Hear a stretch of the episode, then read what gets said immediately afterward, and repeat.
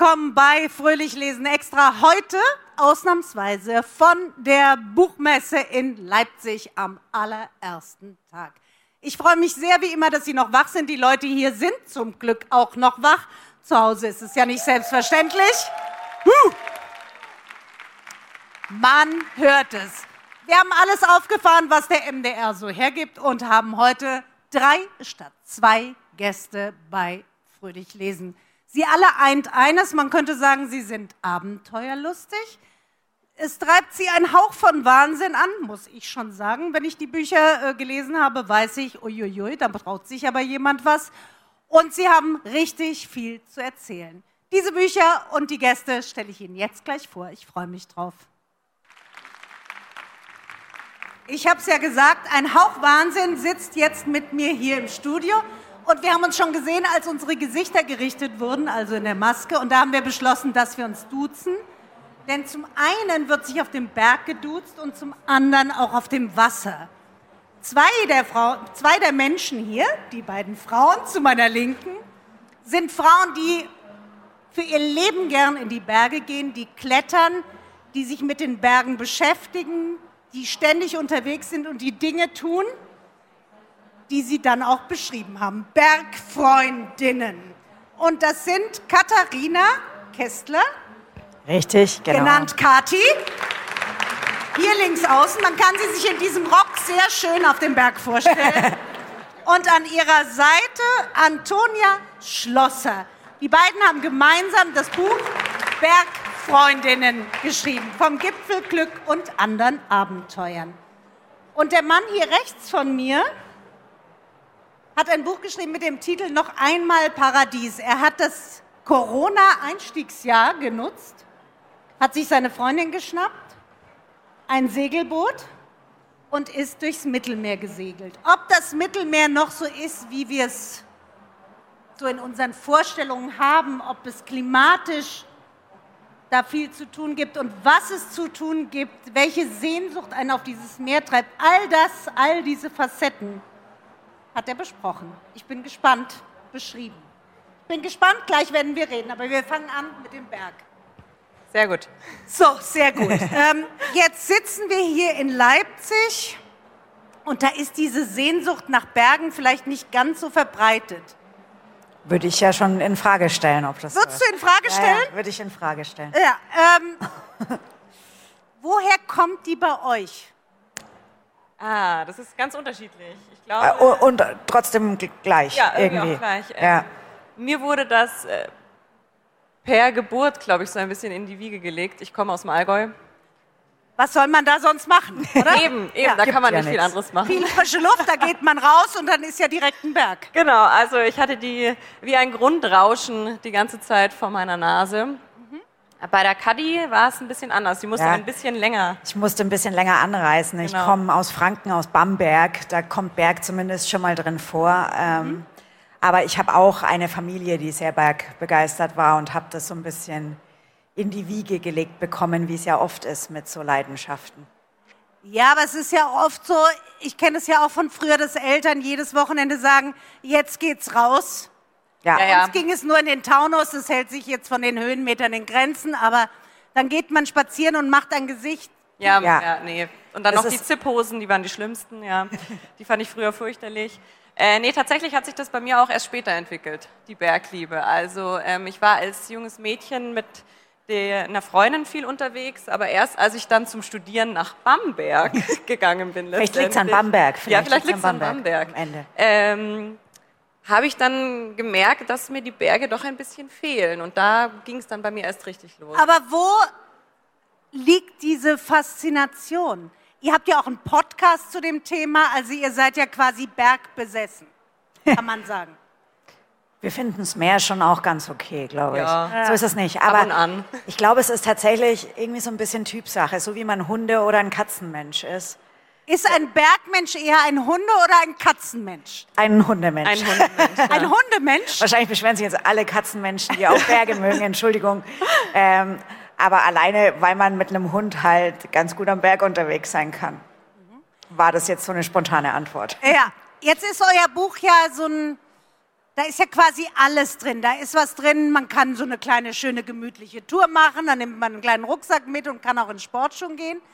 Aber es geht auch ums extreme Klettern und es geht ja auch um Seiten wie Tod, Tod am Berg, also Klettern ohne Seil. Was passiert? Was kann man lernen am Berg?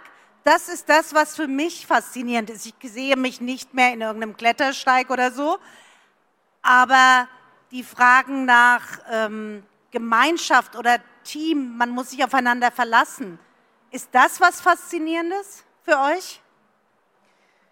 Mai, also ich glaube, ich wurde letztens gefragt, was denn an einem Bergausflug mit Freundinnen so viel besser ist an einem Berg an, äh, an, als an einem Stadtausflug mit Freundinnen. Und ich glaube, es ist schon so dieses gemeinsame Ziel setzen, gemeinsame Etappenziele schaffen, vielleicht sich auch gegenseitig motivieren, vielleicht auch jemanden motivieren, über sich selbst hinauszuwachsen und dann eben oben anzukommen und sich vielleicht glücklich in die Arme zu fallen und froh zu sein, dass man eben die 4, 6, 800.000 Höhenmeter gemeinsam irgendwie überwunden hat. Und das ist natürlich ein schon sehr verbindendes Gefühl, das ich zum Beispiel in meinen Bergfreundschaften schon sehr genieße. Also was für mich auch Bergfreundschaften zu sehr besonderen Freundschaften macht. Gehen Sie klettern? Gehst du klettern? Wir haben ja du gesagt. Definitiv nicht. Definitiv nicht. Ich, ich, würde gerne, ich habe mich schon manch, manches Mal irgendwo abseilen, sag mal, müssen, äh, was ich auch gern gemacht habe, aber immer in Obhut mit, mit anderen Leuten. Also das war dann häufig beruflich bedingt, weil ich darüber berichten sollte, aber also freiwillig äh, und aus eigenen Stücken schon gar nicht. Also Ist die eint den Meerliebhaber und Segler und die Bergfrauen vielleicht auch so eine Sehnsucht nach so einer vermeintlichen Freiheit? Ist man freier auf dem Berg als in der Fußgängerzone? Es gibt ja so ein, ein Sprichwort, das sagt, ähm, am Berg, da wohnt die Freiheit. Und wir haben uns tatsächlich äh, in unserem Podcast, den wir ja auch machen, auf dem das Buch ja so ein bisschen basiert, mit dem Thema Freiheit als kürzlich auseinandergesetzt. Und für ganz viele Menschen ist einfach alleine der Fakt, dass man oben steht und alles überblickt, meistens keine Termine hat, nicht irgendwie schnell, schnell wieder runter muss. Also da, da kommt halt sehr viel zusammen. Im Idealfall sind dann da auch nicht so viele Menschen. Das ist leider nicht immer so am Berg, weil es natürlich auch mittlerweile ähm, sehr, sehr überlaufene Berge gibt. Aber ich glaube, dass am Berg schon die Freiheit wohnt. Ich glaube aber genauso, dass sie am Meer auch wohnt. Gehört zu Freiheit einfach auch Platz? Ähm, also ja, Raum, den ja, man für sich auch hat? Ich würde sagen, äh, definitiv, weil Freiheit sich natürlich auf so vielen Ebenen definiert. Also ich habe das so beschrieben beim Segeln zumindest und ich denke, es gilt aber auch für die Berge. Was zählt, ist nicht, was da ist, sondern was zählt, ist das, was nicht da ist.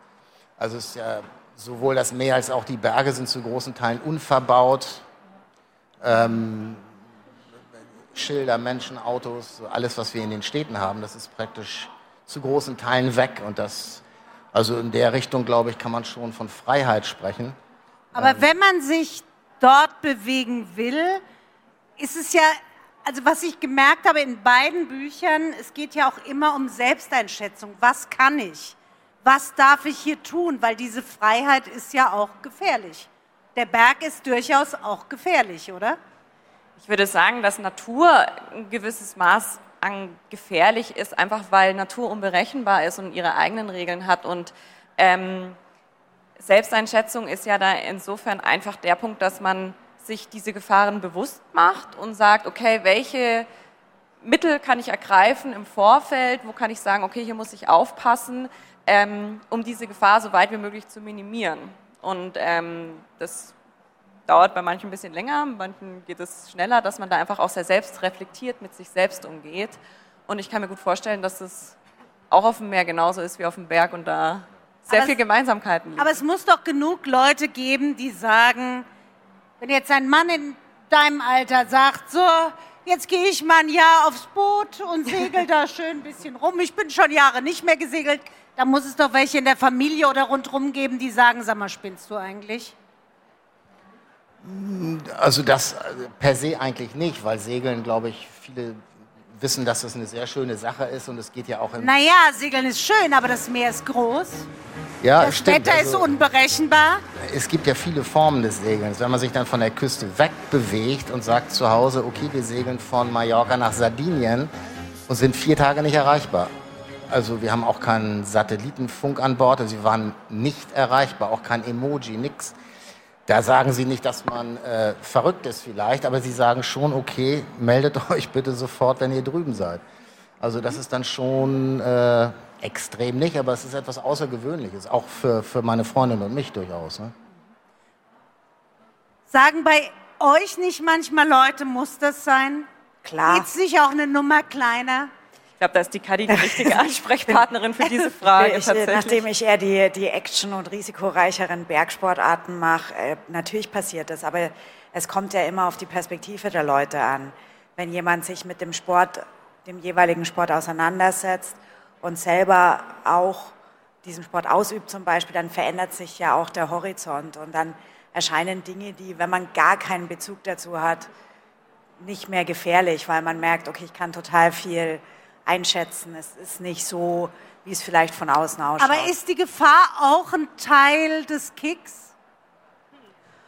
Ich glaube, das ist personenabhängig. Für mich nicht, würde ich jetzt behaupten, weil ich möchte gerne weiterleben und ich möchte gerne noch oft im Tiefschnee Skifahren und habe keine Lust, auch nur aus einer Lawine wieder ausgegraben zu werden. Ähm, da bin ich überhaupt nicht scharf drauf. Deswegen gibt es diesen Kick für mich nicht behaupte ich jetzt so. Weiß nicht, was ein Psychologe sagen würde, wenn ich mich bei ihm auf die Couch lege. Gut, aber das ist ja auch keine Psychologiesendung. Ja. Ähm, jetzt habe ich ja vorhin schon gesagt, euer Buch ist so ein. Es gibt einfach Episoden aus eurem Leben, aber es ist auch eine Form von Ratgeber. Also kann ich mit Kindern auf dem Berg, dann auch Themen, die eigentlich so immer noch so ein bisschen nicht angesprochen werden. Was ist, wenn ich meine Tage habe und auf dem Berg oben sitze? Was mache ich denn, wenn ich im Himalaya klettere? Die Frage stellt sich jetzt nicht für sehr viele von uns, aber das sind Fragen, da habe ich dann auch, als ich das Buch gelesen habe, gedacht, stimmt, was machen die denn eigentlich? Also ihr geht eigentlich alle Themen an und eben auch Themen wie Tod am Berg. Und wer von euch beiden war es, der dann gesprochen hat ähm, mit der Frau, die ihre Freundin am Berg verloren hat? Das war ich. Das warst du, Toni. Genau. Das ist ein Gespräch, muss man sich vorstellen, mit einer Frau, die gemeinsam mit ihrer Freundin geklettert ist und die Freundin ist vor ihren Augen in die Tiefe gestürzt. Ganz genau. Was ja. nimmt man aus so einem Gespräch mit? Kann man dann überhaupt noch in den Berg gehen? Natürlich. Ähm, die Erika, das ist die Frau, kann ja auch nach wie vor noch in die Berge gehen. Ähm, mich hat das Thema damals so interessiert, weil ja tatsächlich der Tod zum Berggehen so ein bisschen dazugehört und ähm, auch im näheren Bekanntenkreis und Freundeskreis einfach Todesfälle passiert sind. Und wir dann einfach im, im Bergfreundinnen-Podcast-Team damals gesagt haben, hey, eigentlich müssen wir auch mal über, das, über dieses Thema sprechen, weil das ist ja schon eine sehr spezielle, Anführungszeichen, Todesform, vor allem für die Menschen, die selbst gerne in die Berge gehen. Also dann wird auf einmal der Wohlfühlort, der Sehnsuchtsort, der Ort, an dem man Freiheit sucht, zu einem ganz, ganz schrecklichen Ort und wie man damit umgehen kann. Und ich glaube, aus dem Gespräch mit Erika und der Geschichte von ihr mit ihrer Freundin Lena, äh, habe ich vor allem mitgenommen, dass ja, wir ganz anders mit Trauer von Menschen umgehen sollten, viel weniger erwartungsvoll, einfach viel abwartender und sensibler und nicht so schnell urteilen sollten, ach, weil wir jetzt jemanden wieder in den Bergen sehen, hat ihnen zum Beispiel was nicht mitgenommen, weil damit hatte sie zum Beispiel sehr zu kämpfen, mit dieser Erwartungshaltung, die dann doch jetzt nicht unbedingt direkt an sie gespiegelt wurde, aber die sie doch irgendwie empfunden hat. Danach was sagt ihr zu Leuten, die sagen, naja, wer so riskanten Kram macht, der muss damit rechnen? Naja, also Lena ist äh, ja Gibt's gestorben. ja ganz oft. Ja, also ist gestorben wegen einem Steinschlag. Das passiert einfach. Das und kann einem auch passieren, wenn man einen kleinen Fernwanderweg bewandert. Richtig, wenn da drüber fällt es ja. Und das werden Leute von Autos überfahren und trotzdem gehen wir alle auf die Straße. Also das Risiko ist, glaube ich, äh, nicht, dass ich jetzt in den Statistiken mich eingelesen hätte, aber sehr viel kleiner, von einem Stein getroffen zu werden, als von einem Auto überfahren. Und dann ist schon die Frage, warum nicht? Also warum soll ich deswegen nicht an den Berg gehen? Es gibt ist das ganze Leben nicht einfach Risiko? Eben, wir sterben eines Tages alle. Was ist am Berg wichtiger, dass ich austrainiert bin, total fit bin oder dass ich mental alles auf der Reihe habe? Oh, das ist eine gute Frage. Ähm, es kommt, glaube ich, ganz drauf an, wie auf wie äh, Standardantwort eigentlich auf so eine Frage. Ne? Ähm, die bringt jetzt nicht so viel. Nee, also ähm, klar, wenn man jetzt sagt, man geht eine, eine entspannte Wanderung, ein paar Höhenmeter, setzt sich auf die Hütte, dann breite Wege, dann kann man das auch machen, glaube ich, wenn man am Tag davor super Stress hatte und vielleicht nur sechs Stunden geschlafen hat und ähm, seit einem Jahr nicht mehr joggen war. Wenn man jetzt eine Hochtour oder sowas plant, dann ist es natürlich schon so, dass man sich da schon die Frage stellen sollte, wie ist meine körperliche Verfassung, wie sehr kann ich dann die Sachen auch abrufen, die ich brauche. Da sind wir wieder beim Punkt mentale Stärke, mit dem wir uns auch schon sehr viel auseinandergesetzt haben. Ähm, und ja, also. Ist es eine Mischkalkulation wie bei allem im Leben? Ja, es ist ja auch so, dass ich, glaube ich, egal mit welcher mentalen Stärke und welchem körperlichen Setup, nenne ich es mal, man kann eigentlich immer in die Berge gehen, weil es gibt für alle Könnerlevel oder eben Anfängerlevel ähm, Möglichkeiten, die Zeit in den Bergen zu genießen. Und dann gehe ich eben nur einen einfachen Wanderweg. Dazu muss ich weder mental noch körperlich total fit sein und kann daraus aber vielleicht viel, voll viel ziehen für meinen Körper und für meinen Geist genauso. Das ist halt eher der Punkt. Ich glaube, nicht, dass die Berge ein exklusiver Raum sind, nur für, für Menschen. Die top durchtrainierten. Nein, es wirkt, es wirkt, leider manchmal ja. so, aber das sehe ich nicht so. Also Berge gibt es in allen Leveln. Ja. Sozusagen. Mhm. Jetzt muss ich sagen, was ich mich immer gefragt habe, als ich das Buch von Marc gelesen habe, ein Jahr im Mittelmeer auf einem Boot mit der Freundin. Und da steht kein Wort von in dem Buch, boah, ist die mir gerade auf den Wecker gegangen oder wenn die das nächste Mal schwimmen geht, ich glaube, da setze ich die Segel. Ein Jahr auf engstem Raum. Ja. Ähm, das hat viel Schönes, aber ich glaube, viele würden auch sagen, uiuiui. Ähm, die Frage ist mir tatsächlich auch schon gestellt worden oder uns beiden. Und man sagt ja. auch, äh, wenn man segelt, äh, das Boot wird mit jedem Tag ein paar Zentimeter kürzer, sprich der Raum wird immer enger. Wie groß war denn euer Boot? Äh, das Schiff ist 13 Meter lang und 4 Meter breit, äh, ist relativ groß, aber am innen, also innen drin ist am Ende sehr, der Lebensraum sehr begrenzt. Also ich habe so beschrieben, eine große durchschnittliche Küche in einem Apartment, möchte ich mal sagen. Muss die Liebe da sehr, sehr groß sein oder muss man sehr langmütig sein, sehr tolerant? Äh, nee, ich glaube, wenn man das ein Jahr betreibt, äh, da muss man sich schon sehr gut verstehen und muss sehr gut äh, miteinander auskommen. Ähm, das, das geht schon nach einer Woche los, wenn es fremde Leute sind. Also es gibt ja Geschichten von Menschen, die sind über den Atlantik gesegelt und nach einer Woche äh, sind da Leute aufeinander losgegangen. Ne? Also ein Jahr, da muss man sich wirklich sehr gut verstehen, denke ich. Muss man sich am Berg auch sehr gut verstehen? Na, man kann sich eher aus dem Weg gehen.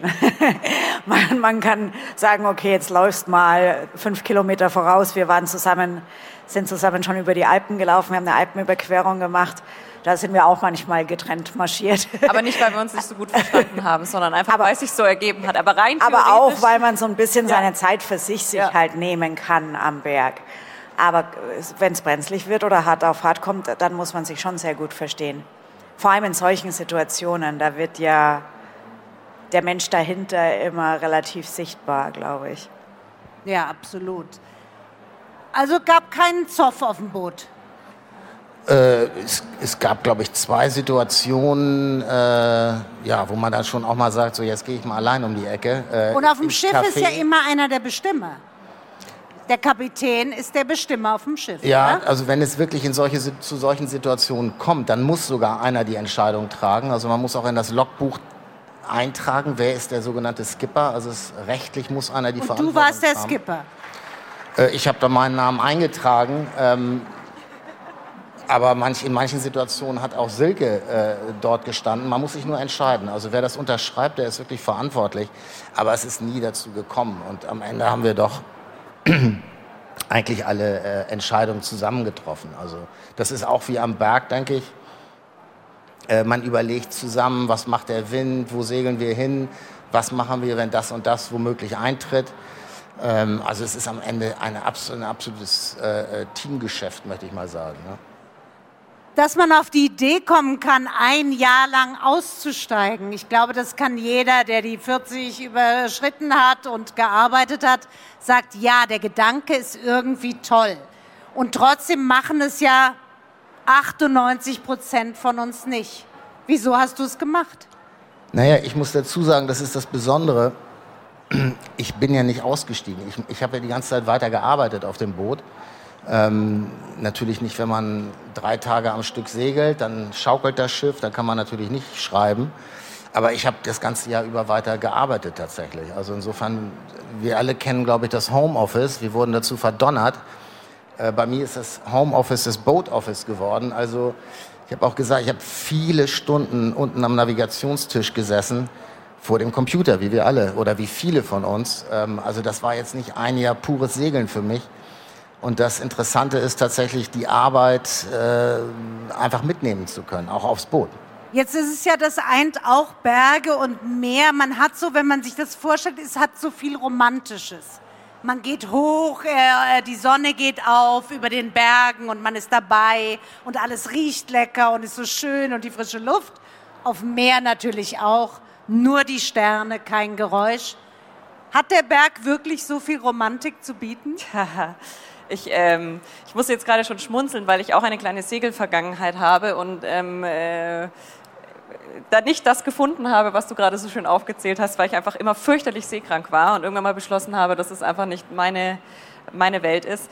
Ähm, ja, ich würde schon sagen, ja. Also gerade wenn man Hüttentouren macht und dann mal wirklich auf dem Berg übernachtet, also quasi in der Hütte übernachtet und dann abends mal noch mal rausgeht und das Glück hat, dass man tolles Wetter hat, das ist natürlich schon Wahnsinn. Käme für euch ein Mann oder eine Lebenspartnerin oder was auch immer in Frage, die sagt der Berg, also ganz ehrlich. Wie, la wie lange lang können wir darüber jetzt noch ah. reden? Ich glaube, wir haben unterschiedliche Meinungen. Wir haben, unterschiedliche Meinungen. wir haben tatsächlich auch schon mal über Beziehungen nämlich im Podcast gesprochen und ich würde sagen, ja klar, warum nicht? Ich würde sagen, auf gar keinen Fall.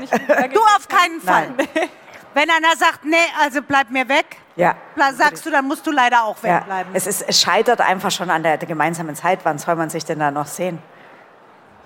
Gut, du kommst Abends. ja auch mal runter vom Berg. Ja, aber nicht so oft. ja. Und du würdest sagen, ja, geht. Ja, also natürlich kann ich das, äh, das Argument von der Kadi schon verstehen, was die Zeiteinteilung anbelangt, aber es ist jetzt nicht Dating-Voraussetzung bei mir gewesen, dass jemand gerne in die Berge geht. Tatsächlich ist mein Partner jetzt auch nicht so der Bergfan, aber er bemüht sich. Aber für Hügel langt es. für Hügel langt es. Ja, das ist doch schon mal ganz schön. ähm, Gut, ein Jahr auf dem Mittelmeer.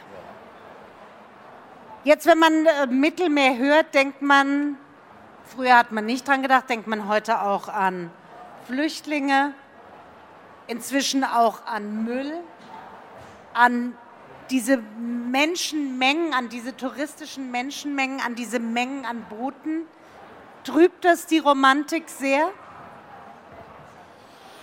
Also ich würde mal sagen, das Mittelmeer ist immer noch wunderschön. Also ähm, das fängt mit dem blauen Wasser an, warmes Wasser im Sommer, klares Wasser und natürlich die ganzen Genüsse, die ja viele auch im Urlaub kennen, das leckere Essen, die schönen mediterranen Kulturen.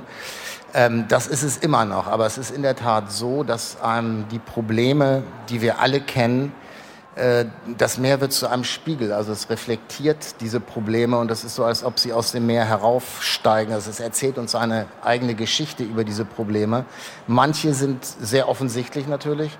Wenn man mal einen völlig vermüllten Strand sieht, äh, da kriegt man wirklich einen Schreck. Äh, bei anderen Problemen, die sich manifestieren, ähm, muss man schon genauer hingucken, aber dann sieht man auch die natürlich. Ne?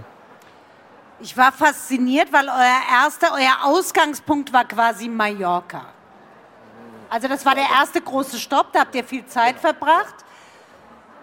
Ähm, und Mallorca kam eigentlich besser weg, als ich so gedacht habe. Weil wenn man Mallorca hört, denkt man an sehr viele Menschen, an Ballermann, an Lärm, an Krach und hat so Sorge und denkt, diese Insel kann doch kein, keine Vorzeigeinsel sein. Als ich dein Buch dann fertig hatte, dachte ich, wenn man das alles hört, ist Mallorca eigentlich fast schon eine Vorzeigeinsel im Mittelmeer. Naja, soweit ich es mitbekommen habe, und ich habe ja auch viel mit Meeresforschern und Biologen gesprochen, Mallorca ist beides. Also es ist eine Insel, die absolut am Limit äh, lebt, existiert und äh, eben alle Angebote äh, zur Verfügung stellt, von äh, Ballermann-Tourismus bis zum Segeltourismus. Das ist natürlich zu viel, aber Mallorca schafft einen unglaublich guten Spagat, weil es sind sehr viele Meeresschutzzonen eingerichtet worden und sind auch kombiniert worden.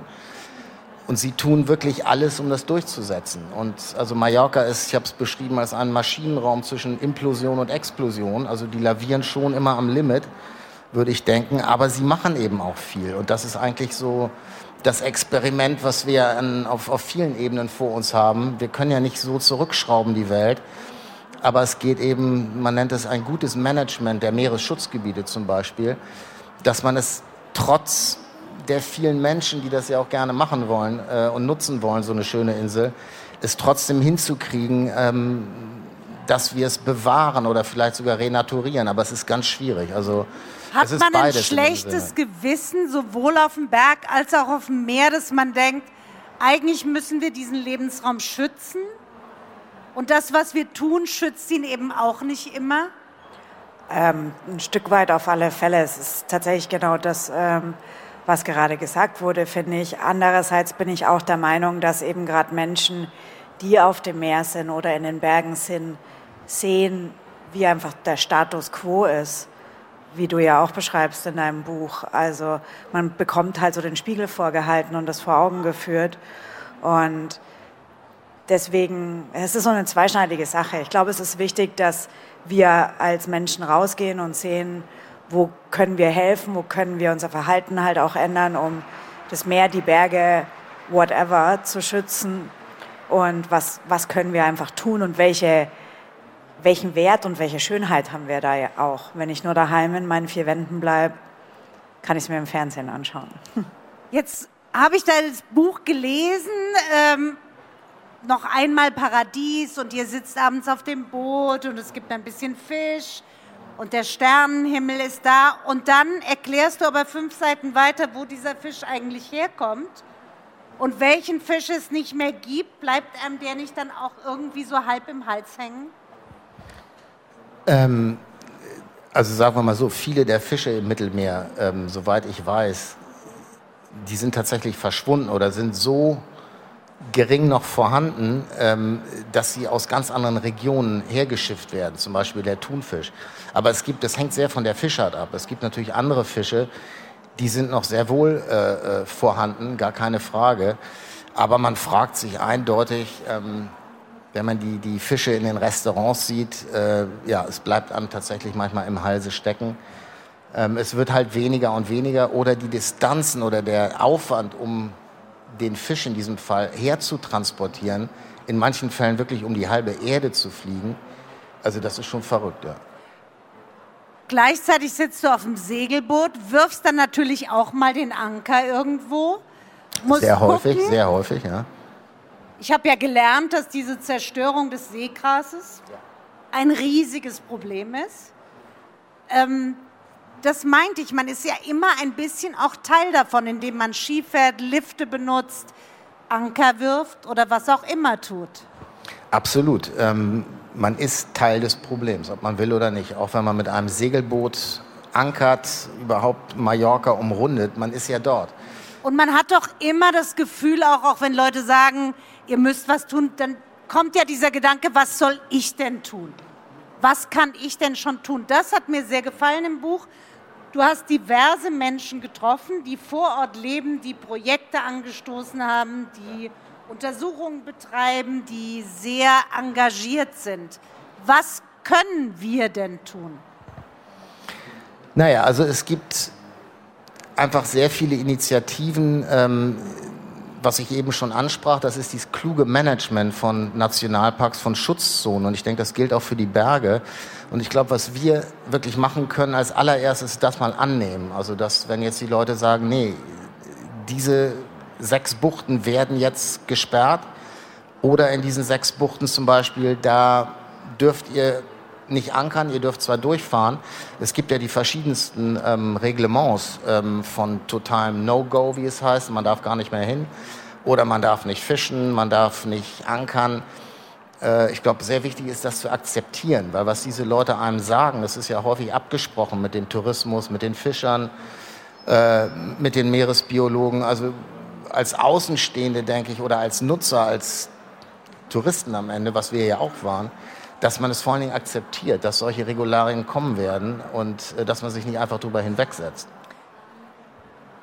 Jetzt gibt es natürlich auch in Zeiten von Flüchtlingsbooten die Frage, was passiert denn im Mittelmeer, wenn ich mit meiner Segelyacht unterwegs bin, mit meinem Segelboot und da kommt ein Flüchtlingsboot. Was mache ich dann?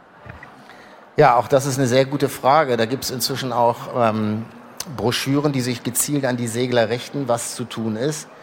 Also um das zusammenzufassen, man muss helfen, aber man darf nicht. Also das ist ein absolutes... Es ist verboten, Menschen zu retten? Naja, das ist nicht direkt verboten. Äh, man ist der Seemannschaft geschuldet sogar dazu verpflichtet, Menschen zu retten. Also auch tatsächlich rechtlich. Also wenn wir einen Funkspruch kriegen, mhm. den wir auch einmal empfangen haben, dass ein Flüchtlingsboot also einfach im, im Meer driftete, also nicht mehr manövrierfähig war. Also man ist verpflichtet zu gucken, wie weit ist das weg und wenn wirklich Menschen in Not sind, muss man hinfahren. Was man nicht darf, man darf nicht Menschen aufnehmen, wenn man nicht weiß, wenn sie keinen Pass haben. Äh, oder man, ja, aber man, soll ich bei einer Katastrophe sagen, kann ich bitte erstmal Ihre Papiere sehen? Nein, natürlich nicht. Ähm, ja. Aber man kommt in die Situation, dass man Menschen, wir kennen das ja alle, an Bord hat und man muss sie ja irgendwo hinbringen, logischerweise. Und da sagen die Leute, wir wissen es ja selbst, die Leute werden zum Teil gar nicht an Land gelassen halt. Das ist das Problem. Ja. Als Segler äh, kann man natürlich noch in ganz andere, oder in erster Linie sind natürlich die Menschen, äh, die, die havarieren, äh, in großer Not. Je nachdem, wie viele es sind und je nachdem, wie groß das Boot ist, äh, kann man natürlich auch nur eine bestimmte Anzahl von Menschen aufnehmen. Das hängt dann auch wiederum von den, von den Meeres-, von den Windbedingungen ab. Äh, nur also es ist wirklich schrecklich, äh, so eine Situation erleben zu müssen. Äh, wen nimmt man auf, wen nimmt man nicht auf? Und da kann es auch zu haarsträubenden Situationen kommen. Ähm, wir sind zum Glück nicht in die Situation gekommen. Das Boot, was wir über Funk gemeldet bekamen, das war so weit weg, dass äh, mit Sicherheit andere Schiffe dann dahin gefahren sind. Dass euch gar keine Entscheidungen bevorstanden? Nein, definitiv nicht. Aber man rechnet natürlich, je südlicher man kommt, Richtung Tunesien segeln, von Süditalien aus, also man guckt schon anders aufs Meer. Und das ist eben auch, was ich sagte, das Meer erzählt auf seine Weise eine Geschichte. Und es muss noch nicht mal passieren, aber man weiß, es kann jede Minute passieren und das ist schon unheimlich, muss ich sagen. Ja, das Meer und die Berge sind eben auch politisch. Das lernt man auch in den Büchern. Also da ist ja auch Klima ist eine politische Frage, oder? Äh, absolut. Ähm, ich habe das selbst nachgelesen, weil ich habe mich natürlich auch informiert, dass im Mittelmeer, ich glaube, 1,3 oder nur 3 Prozent sind wirklich geschützt. Also viele andere Schutzzonen sind Papiertiger oder sind gar nicht geschützt. Und wenn man sich das mal vorstellt, dass nur 1,3 oder 3, ich weiß es nicht, also eine, ein, ein Bruch, ein kleiner, kleiner Bruchteil dieses Meeres ist wahrhaftig geschützt. Das ist der blanke Wahnsinn. Ähm, und das ist natürlich politisch weil politisch einfach nicht, äh, äh, ja, am Ende nicht genug gemacht wird. Ne? Man traut sich das nicht. Was macht es mit einem Mann in den mittleren Jahren, wenn er ein Jahr auf einem Boot ist? Dann will er noch mehr Zeit auf dem Boot verbringen. Er will noch mehr Zeit drauf verbringen? Ja, ich würde am liebsten weiter segeln. Also so wie wir es gemacht haben. Wir sind ja nicht. Aber äh, was ist es? Ist es dieses Weg zu sein von allem? Seine Ruhe zu haben? Was ist die Faszination? Naja, also wie, gesagt, wir und ich insbesondere, ich war ja nicht weg. Ich habe weiter meine E-Mails geschrieben, meine Texte geschrieben, aber... Naja, also man sitzt nicht zu Hause. Es wurden keine Filme am Anfang geguckt, es wurde ein bisschen gelesen. Und ansonsten hat man sich ja selbst genug zu sein. Und die Ansprechpartner sind ja, wenn man eine Frau dabei hat, ja gut, naja, ganz so ist es nicht. Also wir haben ja sehr viele Leute kennengelernt, haben wirklich sogar neue Freunde unterwegs gefunden. Äh, haben sehr viel gelesen, ich habe sehr viel Gitarre gespielt. Ähm, man ist übrigens auch sehr viel mit dem Boot beschäftigt. Ähm, man muss immer häufig was reparieren, man muss nach dem Wind gucken, ähm, wo segeln wir als nächstes hin. Das hält einen schon sehr beschäftigt. Ist man automatisch, wenn man im Hafen ist, das habe ich immer gelesen bei den Seglerbekanntschaften, ja. Ist man einfach durch das Hobby so verbunden, dass man direkt so einen gemeinsamen Nenner hat? Ja, würde ich auch unbedingt bejahen. Das ist so. Jetzt gucke ich euch an in eurem Alter und dann sehe ich vor mir diese ja, diese älteren Herrschaften mit den Zipperhosen und den Westen und dem Ganzen. Ist man automatisch auch am Berg befreundet? Es gibt so viele unterschiedliche Menschen am Berg. Alleine schon die älteren Herrschaften, die dann zu Fuß unterwegs sind und jüngere Herr- und Frauschaften, die halt zum Beispiel mit Mountainbike fahren. Und das ist jetzt nicht die größte Freundschaft, würde ich mal behaupten. Aber man muss schon sagen, ich finde, auf Wanderwegen grüßt man sich immer. Das ist doch ja. schon mal was. Man sagt sich eigentlich immer Hallo, wenn man sich begegnet. Das stimmt. Ja, das finde ich schon sehr freundlich eigentlich. Also es gibt eine gemeinsame Liebe. Definitiv, sonst würde man sich ja da nicht Die treffen. sich unterschiedlich äußert. Stark ausprägt. Ja, genau. Ja, so können, darauf können wir uns einigen. äußert. Was war du kannst auch schon mal überlegen, die beeindruckendste Begegnung am Berg, oh. die ihr je oh. hattet, jeder einzeln. Es wird ja nicht die gleiche sein. Direkt am Berg? Und am Wasser. Mhm. Fang ich du an, eine. ich muss doch überlegen. Oder bei diesem Sport, das ist ja. egal. Ich, du, also ich, ich verteile schon die Moderationskarten. ich durfte Danke. mal einen Menschen kennenlernen, der nach einem schweren Skiunfall querschnittsgelähmt ähm, war oder ist immer noch. Und der also laut eigener Aussage nach diesem Unfall ein glücklicheres, zufriedeneres, selbstbestimmteres Leben führt als vorher. Und da spielen halt auch die Berge und das Skifahren weiterhin in so einem Sit-Ski eine sehr, sehr große Rolle. Und das fand die Person, fand ich sehr beeindruckend, wie die mit so einem Schicksalsschlag umgegangen ist. Toni, bei dir. Ja, jetzt, ich muss ein bisschen cheaten tatsächlich, weil ich muss eine Geschichte erzählen.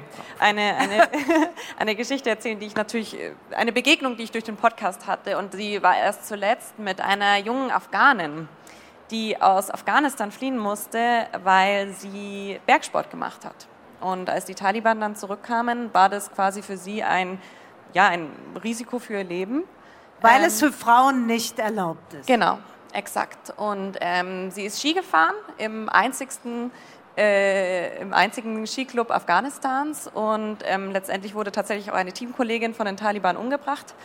Und ähm, ja, das war für mich schon irgendwie sehr bewegend, weil es mir einfach nochmal bewusst gemacht hat, wie frei ich doch eigentlich leben kann und was für mich gerade aufgewachsen im Allgäu eine absolute Selbstverständlichkeit ist, eigentlich für sehr, sehr, sehr viele Menschen überhaupt keine Selbstverständlichkeit ist. Und das also, dass wir unsere Privilegien nicht zu schätzen wissen?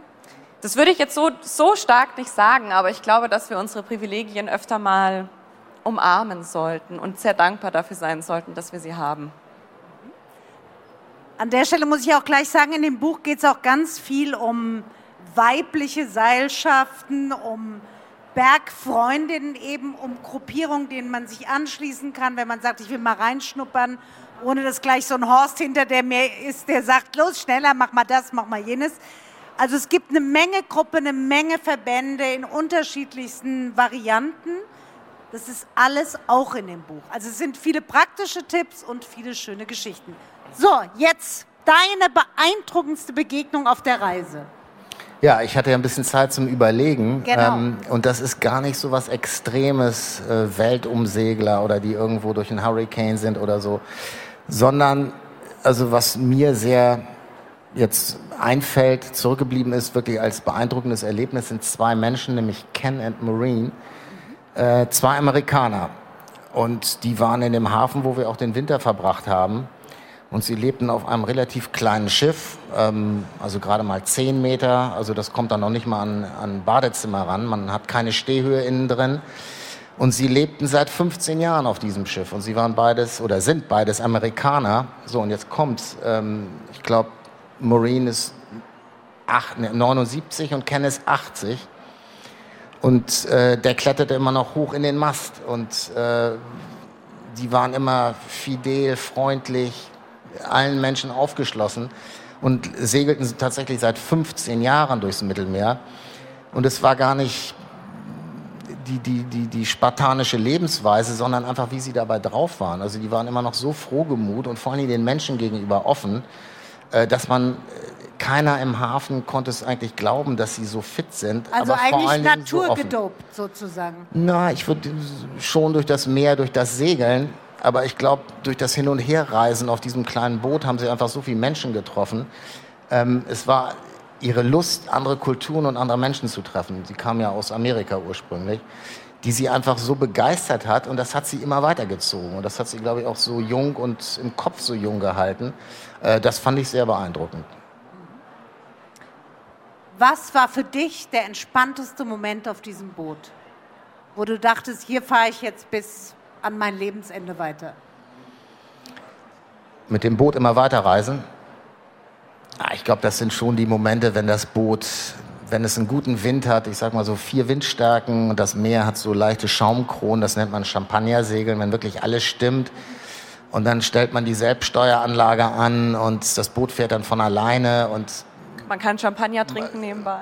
Man kann das auch machen. Wenn man nicht äh, seekrank ist, wie du ja. es dann wärst, ja. Na, also wenn wirklich alles stimmt beim Segeln, dann ist es einfach wunderschön. Man kann das Boot sich selbst überlassen, man geht nach vorne, man kann aufs, aufs Wasser gucken, man kann nach unten gehen, sich ein Brot schmieren, wie auch immer. Und dann, das kann man schwer erklären. Ähm, wenn das dann noch in die Nacht geht und man hat wirklich den Sternenhimmel, der aufgeht und dieses Boot, was ganz alleine da durch dieses Szenario gleitet. Also das sind schon wirklich ganz, ganz schöne Momente, muss ich sagen. Egal ob Höhenangst, egal ob Sie Kinder dabei haben oder den Hund oder was auch immer. Es geht um die Berge. Was kann ich in den Bergen tun? Es geht nicht nur ums Klettern, es geht auch ums Wandern, es geht auch ums Fahrradfahren, es geht eigentlich um alles, was man da draußen tun kann. In Gruppen oder eben auch alleine was man davon hat, was man besser lässt. Also sind eigentlich rundum gut bedient mit Bergfreundinnen. Wer sagt, und die haben doch auch einen Podcast, haben Sie da nichts gesagt? Genau, die haben auch einen Podcast. Wie heißt euer Podcast? Bergfreundinnen. So, es ist wirklich nicht viel zu merken, egal welcher Jahrgang Sie sind. Bergfreundinnen, Podcast und natürlich das Buch. Vielleicht auch für Leute, die sagen, da steige ich mal ein.